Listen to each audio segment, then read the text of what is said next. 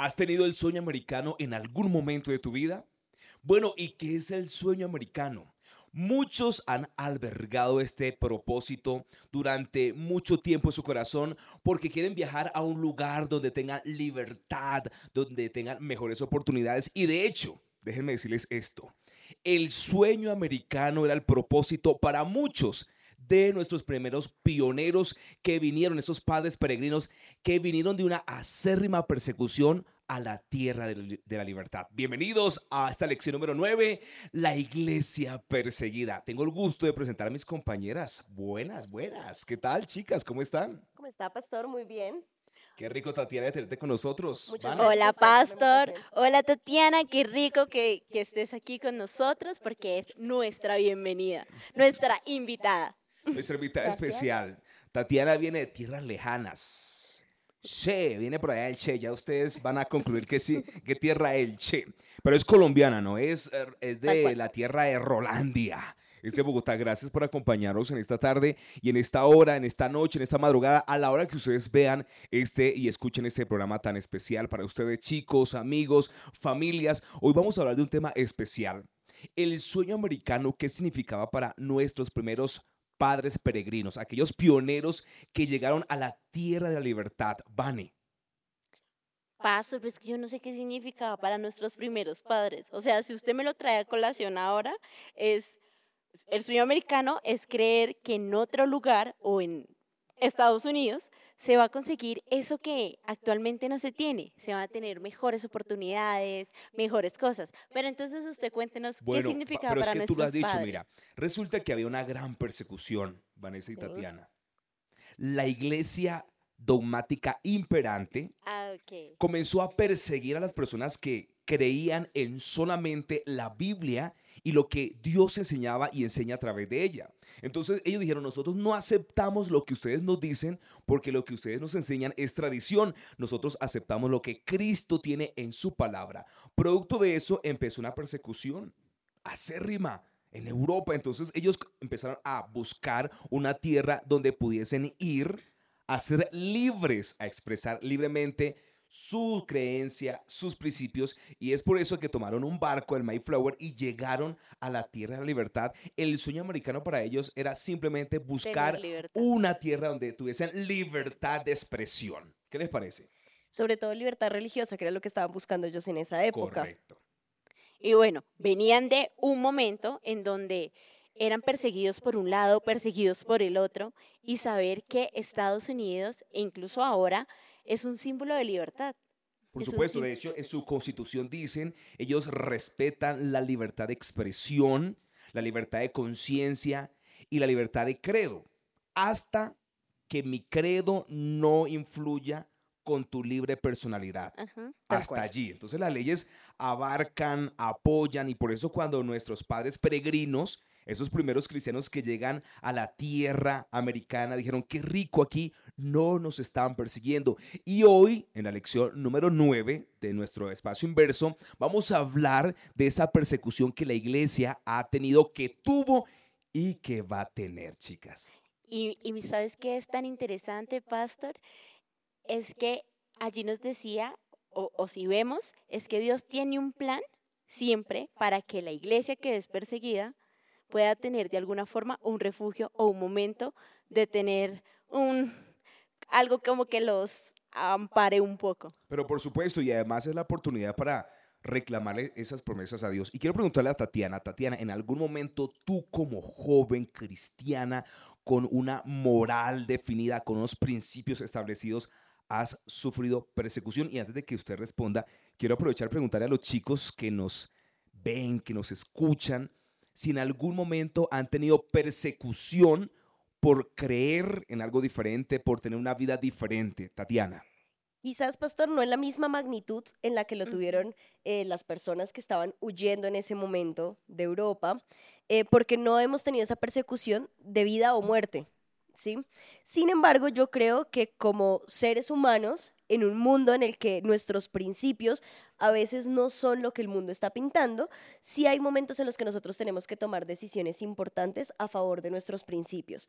Y en ese momento podríamos tener, no sé, de pronto algún rechazo de la sociedad que también podríamos considerar como algo así de persecución, o lo que estaban sintiendo en ese momento las personas, obvio, en una magnitud de vida o muerte. Bueno, por supuesto. Pero cuando hablamos de persecución, hoy día no, no solamente nos referimos a que nos van a matar si no aceptamos lo que nos están diciendo el mundo, la filosofía del mundo. Pero sí con pequeñas cosas. Por ejemplo, cuando uno está en la universidad, lo- el grupito de amigos que van a celebrar el cumpleaños de alguien y no te invitan porque tú no eres de ese parche, porque tú piensas diferente. Nos pasa bastante igual. Quiero preguntarle a Vanessa, ¿en algún momento usted se ha sentido como rechazada, como marginada por tus principios? Total. Recuerdo que en uno de mis trabajos eh, yo iba súper bien y amaba ese trabajo. Y llegó un momento en donde dijeron, no, vamos a hacer gerencias los fines de semana. Solamente tienen que venir un fin de semana cada trimestre. Entonces se tenían las fechas de más y yo decía, Dios, ¿qué voy a hacer? Porque yo no voy a venir un fin de semana. Este trabajo me gusta mucho. Yo hablé con el gerente. Y entonces empecé a cambiar la fecha en la que me tocaba con mis compañeros. No, ven, yo te la dejo para otra fecha, para otra fecha. Y así iba corriendo las fechas y mi trabajo iba alargándose. Ya cuando es- estaba a punto de que me tocara a mí, yo hablé con el gerente, le dije que no podía, que yo ya había hablado con él. Le volví a decir, me decía, te doy una carta que tu pastor eh, sepa que te pido permiso, ta, ta, ta. Y empezó la persecución allí, porque era, Vani, tú ya lo hiciste, ven tres horas, tres horas el sábado. O sea, ¿qué son tres horas? Es que si ya no vienes es capricho. Entonces, sí he llegado a tener Persecución. persecución en mi trabajo, sobre todo. También hubo otra en donde los viernes a las seis de la tarde mi jefe era, Vane un fa. Y yo, Dios, Porque tiene que ser hasta ahora. sí. Queremos acompañarles a ustedes y también nos identificamos, chicos, con esas luchas que ustedes han tenido en la universidad, en el trabajo, porque han sufrido persecución de una u otra manera por los principios que nos caracterizan, por esa fe que Dios ha colocado en nuestros corazones. Sin embargo, por eso vamos a hablar un poquito de esa persecución fuerte que la iglesia recibió, de la cual fue víctima. ¿Por qué? Porque Tatiana y Vanessa se aglomeraron y se juntaron los poderes políticos, religiosos, para perseguir a unos tercos según ellos. Pero qué Sí. rico ser terco, pero terco en el buen sentido, ¿no? Tal cual. Defendiendo lo que Dios me ha enseñado. Qué rico ser terco en ese sentido, no terco de que no, yo no voy a hacerle caso a nadie. Y... No, no, no, no, terco en ese sentido. Entonces, yo creo que sí es bueno ser terco, pero en los principios eternos de Cristo Jesús. Amén. ¿Y sabes qué es tan lindo? Que cuando nosotros somos oprimidos o cuando sufrimos eso, en realidad estamos pasando por unos momentos en donde glorificamos es a Dios. O sea, ni siquiera es por nosotros, porque terminando la historia y mi- mi- el gerente me dice, Vane, entonces que en tu iglesia te den trabajo.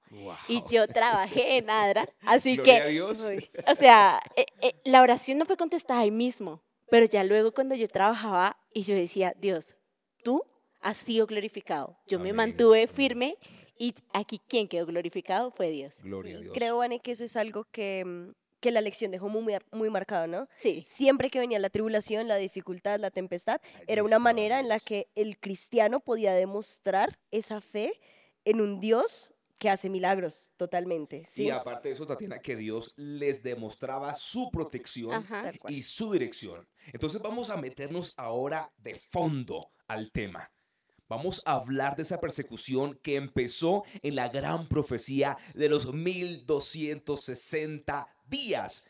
Que recuerden que es una profecía, por lo tanto, el cómputo que está en Ezequiel 4.6 y en números 4.32 es un día equivale a un A un año. a un por lo año. tanto, si hablamos de 1260 días, ¿estamos hablando de 1260? años. Ay, qué rico. A mí me encanta la profecía. Vea, chicas, a mí me encanta la profecía y más porque los jóvenes de hoy día no tragan entero. Quieren saber números, por qué y argumento. Y en este espacio vamos a dar números, por qué y Y argumentos. argumentos. y nos vamos, nos vamos con ese espacio maravilloso donde, bueno, este, este bizantino Justiniano, él llega y toma preso en el año 538 al Papa.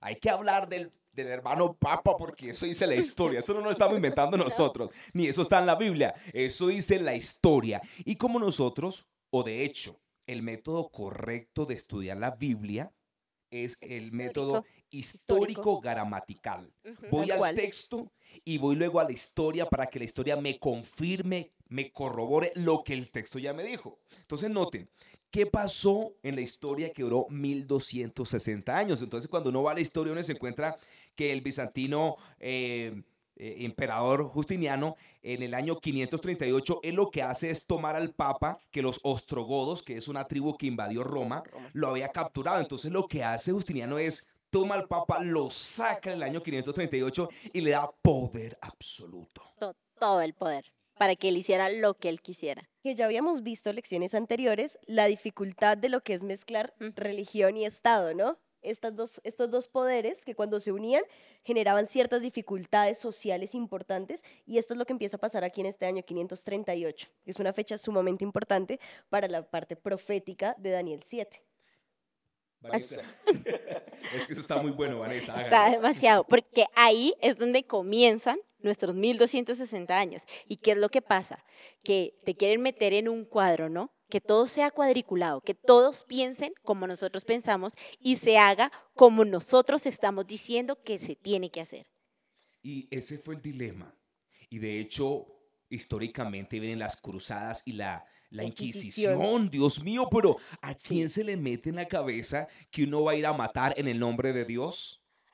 Eso fue tenaz, porque es que, y si tú lo tra- traes a la actualidad, ¿cuántas veces nosotros no, no es que matemos literal, pero cuántas veces no matamos con nuestras palabras, con nuestras acciones a tantas personas en el nombre de Dios? Así es. Por eso nosotros tenemos que aprender a ser respetuosos a la luz de lo que el Señor está enseñando. Mire, estas personas, cuando el Papa recibe en el año 538 el poder completo, político, militar, religioso, entonces él comienza a perseguir, a decir, bueno, vamos a hacer esto, vamos a cobrar indulgencias. ¿Qué es una indulgencia? Prácticamente un permiso para pecar. Tú pecabas y pagabas Ajá. por ese perdón. Vamos, vamos a hacer solamente esta, eh, esta doxología en latín. Solamente los que lean, hablen latín pueden leer la Biblia. Es decir, que se le quitó la Biblia al pueblo. Y cuando la gente no tiene Biblia, anda como. Ciego totalmente. Sin rumbo, sin camino. Sí. Y es increíble cómo Daniel 7 eh, describe, digamos, a unas bestias y cómo tú las puedes ir imaginando. Te- empieza con un león que tiene alas, que un oso, que tiene, las puedes ir imaginando, pero va terminando en una cuarta bestia que dice que es espantosa y literalmente lo que hace esa bestia Es, Es es feo, es feo. Y justamente fue lo que ocurre y lo que empieza a hacer la iglesia imperante en el año 538 hacia adelante, que es descrita como una bestia. Yo quiero que hablemos de, esa- de esas bestias, porque esta bestia es representada en Daniel 7 como una bestia. Horro- horrorosa y espantosa, ¿Por qué no horrible. leemos un poquito? Vamos a ir a la Biblia porque esto es lo que la Biblia diga. Daniel capítulo 7 tuvo, versículo 1, en el primer año de Belsasar, rey de Babilonia, tuvo Daniel un sueño y visiones de su cabeza. Él ve cuatro bestias. Primer bestia está en el versículo 2. ¿Cómo dice el versículo 2, Vane? Daniel dijo, miraba yo en mi visión de noche y aquí que los cuatro vientos del cielo combatían con el gran mar. Versículo 4, Tatiana, ¿cómo es esa bestia? La primera bestia era como un león con alas de águila. Mientras yo observaba, le fueron arrancadas las alas y quedó de pie en el suelo sobre sus dos patas traseras como un ser humano y se le dio una mente es- humana. Esto está sabroso. Segunda bestia como el versículo 5. Y he aquí otra segunda bestia, semejante a un oso, el cual se alzaba de un costado más que del otro, y tenía en su boca tres costillas entre los dientes, y le fue dicho así, levántate y devora mucha carne. Wow. ¿Y cómo es la siguiente bestia, Tatiana? Después apareció la tercera de estas extrañas bestias y se parecía a un leopardo. Tenía cuatro alas de ave sobre la espalda y cuatro cabezas. A esta bestia se le dio gran autoridad. Wow. Y la última bestia. Vea cómo Daniel representa, describe. Daniel capítulo 7, versículo 7 dice, después de esto miraba yo en la visión de la noche y vi la cuarta bestia espantosa, Y terrible y en gran manera fuerte, la cual tenía unos grandes dientes de hierro y que hacía devoraba Devoraba. y desmenuzaba y pisoteaba. Sí. Miren, Lo que acabamos de hablar del año 538 es sencillamente la última bestia. La primera bestia bueno, el mismo Daniel capítulo 7, usted puede corroborar, Daniel capítulo 7, la última parte dice que estas bestias representan reinos. Entonces, cuando uno va a la historia, la primera bestia que usted leyó, que es un león con alas de águila, representa a Babilonia. La segunda bestia es un oso con tres costillas que representa Medos y persas y el oso está como levantado más, significa que los medos como que tienen más influencia que los persas.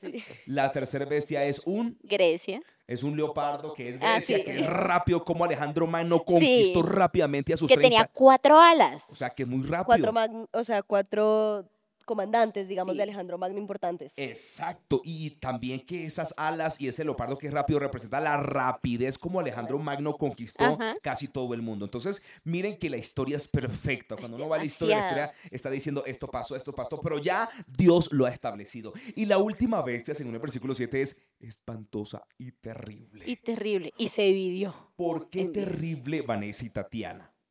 Porque el mismo texto está diciendo que desmenuza, destruye.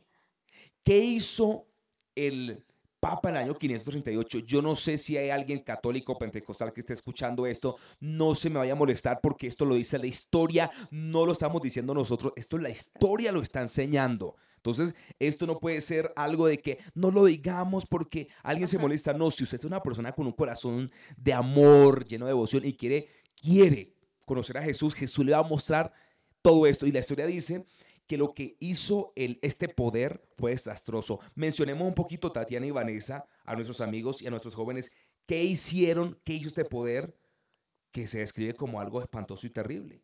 Demos ejemplos de que ellos, qué pudieron hacer ellos. Mataban a los cristianos, los quemaban. Mataban cristianos, quemaban cristianos. En hogueras, los decapitaban, o sea, no era una muerte, digámoslo, tranquila tampoco. O sea, era la peor de la muerte de ellos, o sea, de un cristiano, podría ser en este tiempo? En el Coliseo, no recuerdo eso cómo se llamaba, pero de alguna forma eran objeto de, de burlas, de distracción, y aún así allí mismo los mataban. Mire, es impresionante. Yo estuve leyendo un fragmento de la historia y la historia dice que un día llegaron en las cruzadas.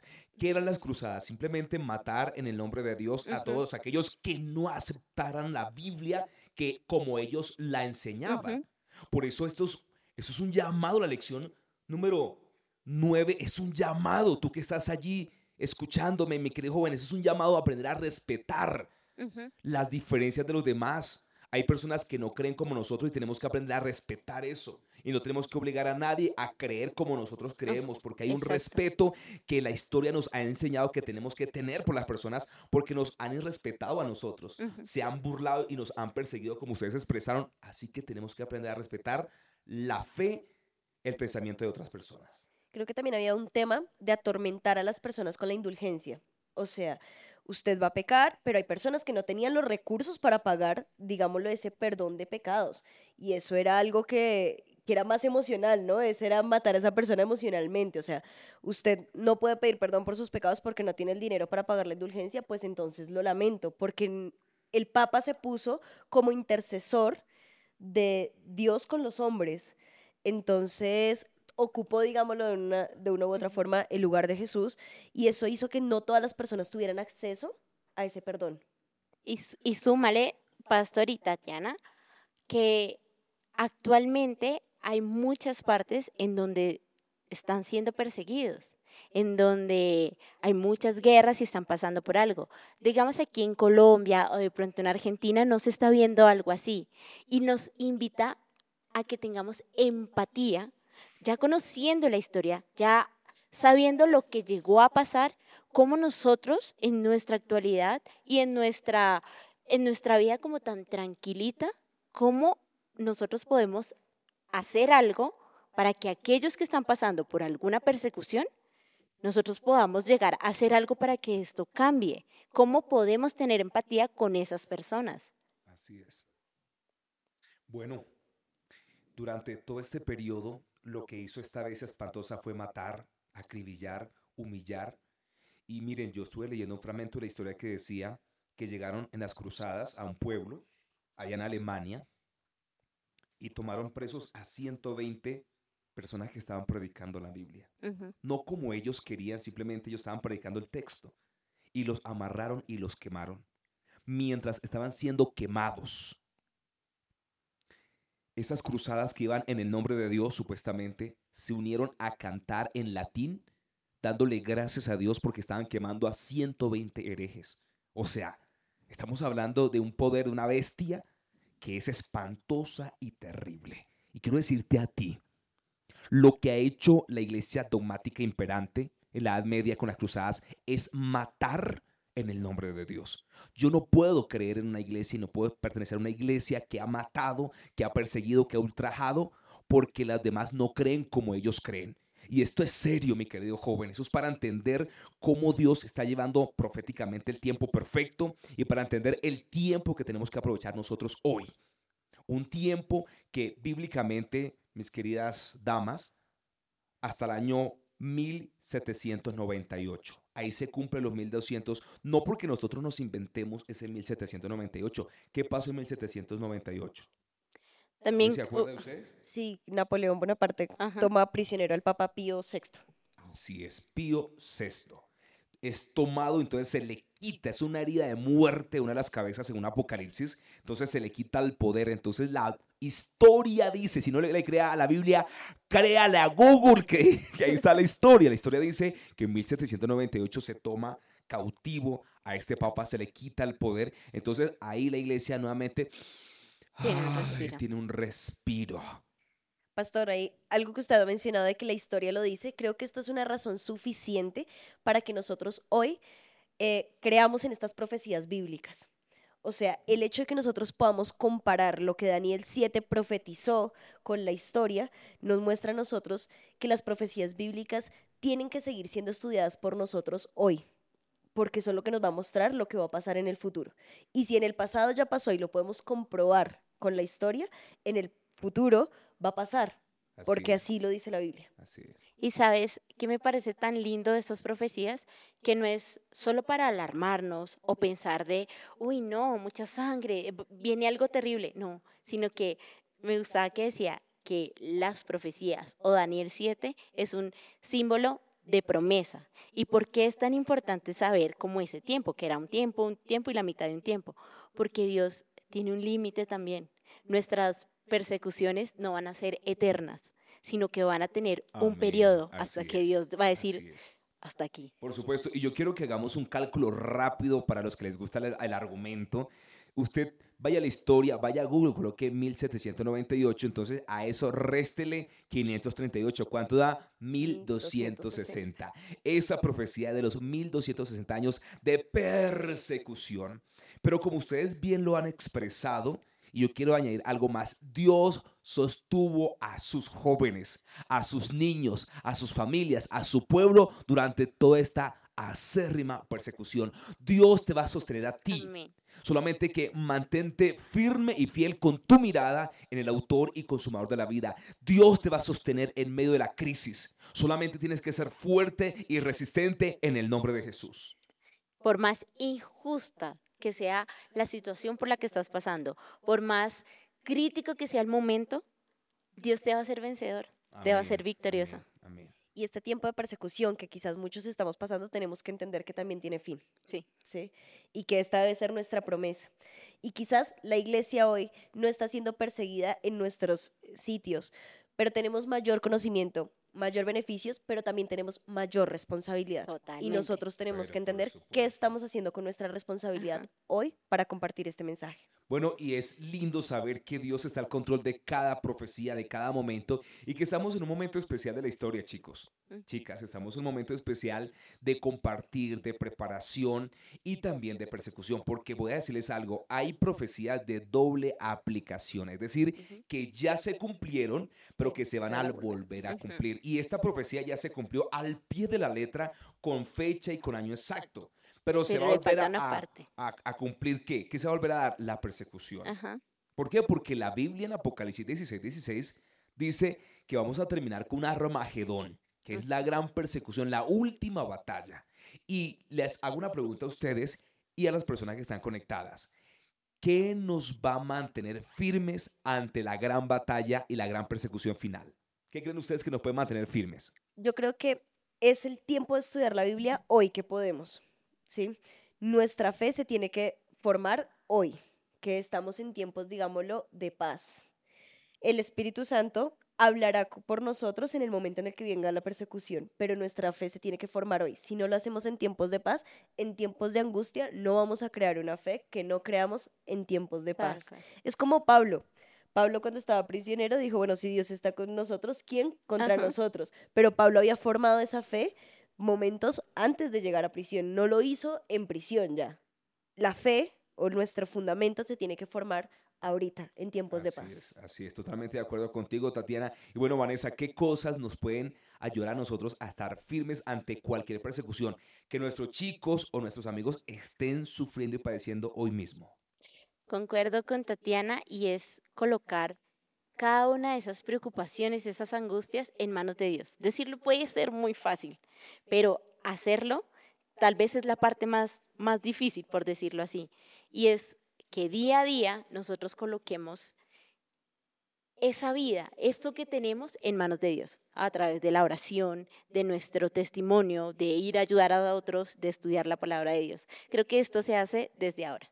Amén. Por eso queremos recordarles que hay una fórmula mágica. ¿Y cuál es esa forma- fórmula mágica? Orar y estudiar la Biblia. Porque son las dos cosas que nos van a permitir permanecer firme ante cualquier persecución. Y yo sé que estamos sufriendo persecución hoy día.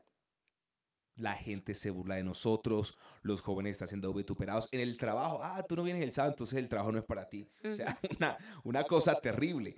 Pero la historia y la Biblia termina diciendo, y esta lección termina enseñando, que Dios siempre se glorificó en su pueblo. Ajá. Terminó la persecución, pero miren, fue algo, fue algo interesante e irónico. Y es lo siguiente, mientras más perseguían, más, Más cristianos aparecían. ¿Y por qué? Qué Sí. cosa tan terrible, cosa, y qué cosa tan bonita. Más matan a cristianos y más cristianos aparecen. ¿Por qué? Porque la gente veía morir a estos cristianos con fe. Y entendía que si, te lo voy a poner en este ejemplo, si Vanessa está siendo perseguida y va a morir y yo la veo y digo, venga, esta mujer no se arrepiente, o sea, ¿qué es lo que ella cree para que yo, para que ella quiera morir y decir, bueno, está bien, es la voluntad de Dios, o sea, la fe era tan fuerte que la gente se sorprendía y encontraba en eso como Una convicción, esa sí, gente está tan ¿qué convencida cree que esta persona? muriendo por eso. Y la gente era impactada por ese testimonio. De hecho, la historia cuenta que hay un señor, un viejito de 87 años, Policarpo, que a él lo colocaron a hacer fila para cuando el César pasara, él tenía que levantar la mano y decir, viva es César y César es el Señor. Y él dijo, pero ¿por qué? En ese tiempo se adoraba a César Sí. como un dios. Él, decía, yo, ¿por qué voy a adorar a un hombre si mi Dios es el Señor que está en los cielos? Y él dijo, me hace- le dijeron, me hace el favor y levanta la mano. Y cuando lo colocaron ahí, pasó César y no levantó la mano. Y lo tomaron y lo, lo estaban quemando. Y cuando estaba siendo eh, quemado, ¿sabe qué palabra dijo? Eso me impactó tanto. Y esto, vuelvo y lo digo, muchachos, esto lo dice la historia. Si no le cree a la Biblia, créale a Google. Y dice la historia que cuando él estaba siendo quemado, miró hacia el cielo y dijo, ¿cómo le de fallar a Dios quien me salvó? Uy, esa convicción, esa fe, esa seguridad impactaba a otros que decían, oiga, yo también voy a creer en lo que ese tipo cree, porque vea esa convicción, esa certeza que está dando su vida por una causa. Es que nosotros van a tener una causa, una causa verdadera, una causa real, que es la causa en Cristo Jesús, la salvación y la victoria en el día final. y que va más allá de todo lo que nosotros hablamos, porque ellos podían haberles predicado muchísimo, pero ¿cómo hicieron que los demás creyeran que lo que ellos estaban viviendo era real a través de su vida? Así Y es. entonces es el llamado para nosotros, eh, va más allá de predicar y predicar. Si ustedes van a Instagram van a ver una, una palabra que me gustó mucho de una de las lecciones pasadas y es que nuestra predicación puede ser la más retumbante, pero en realidad lo que más suena es nuestra forma de vivir. Amén. Por eso, Tatiana y Vanessa, queremos cerrar esta lección diciéndoles que hay una causa real por la cual luchar. Mire, usted que viene de Argentina, el Che Guevara murió por la revolución allá en Cuba. Aquí en Colombia hay gente que ha dado su vida por la, por la revolución, por la igualdad de derechos y demás. Pero son causas que han perecido en el camino. Pero usted y yo tenemos una causa real por la cual seguir luchando. Esta es la causa, la causa de Cristo Jesús, el reino de los cielos que Él ha preparado para nosotros. Y esa causa real que tenemos nos va a permitir tener fuerza y valentía para estar firme ante cualquier persecución que estemos viviendo o que vayamos a vivir. Para el cristiano, la tribulación debe generar esperanza, ¿no? Porque nuestra recompensa está en el cielo. Y la gente que murió antes moría cantando, orando. Era esa esperanza de que su recompensa iba a ser eterna. Y para nosotros, esa debe ser la misma esperanza. La, misma. tribulación Total. debe generar esperanza en el cristiano. Amén. Y alerta de spoiler, estamos en el grupo de que gana. ¿De quién gana? Gloria a Dios, estamos en el grupo ganador. Me encanta que cerremos con esa parte. Estás y estamos en el grupo ganador al lado de Cristo Jesús. Amén. Un abrazo con mucho cariño para todos ustedes. Gracias por estar conectadísimos en este espacio y nos veremos en la lección número 10. Bendiciones.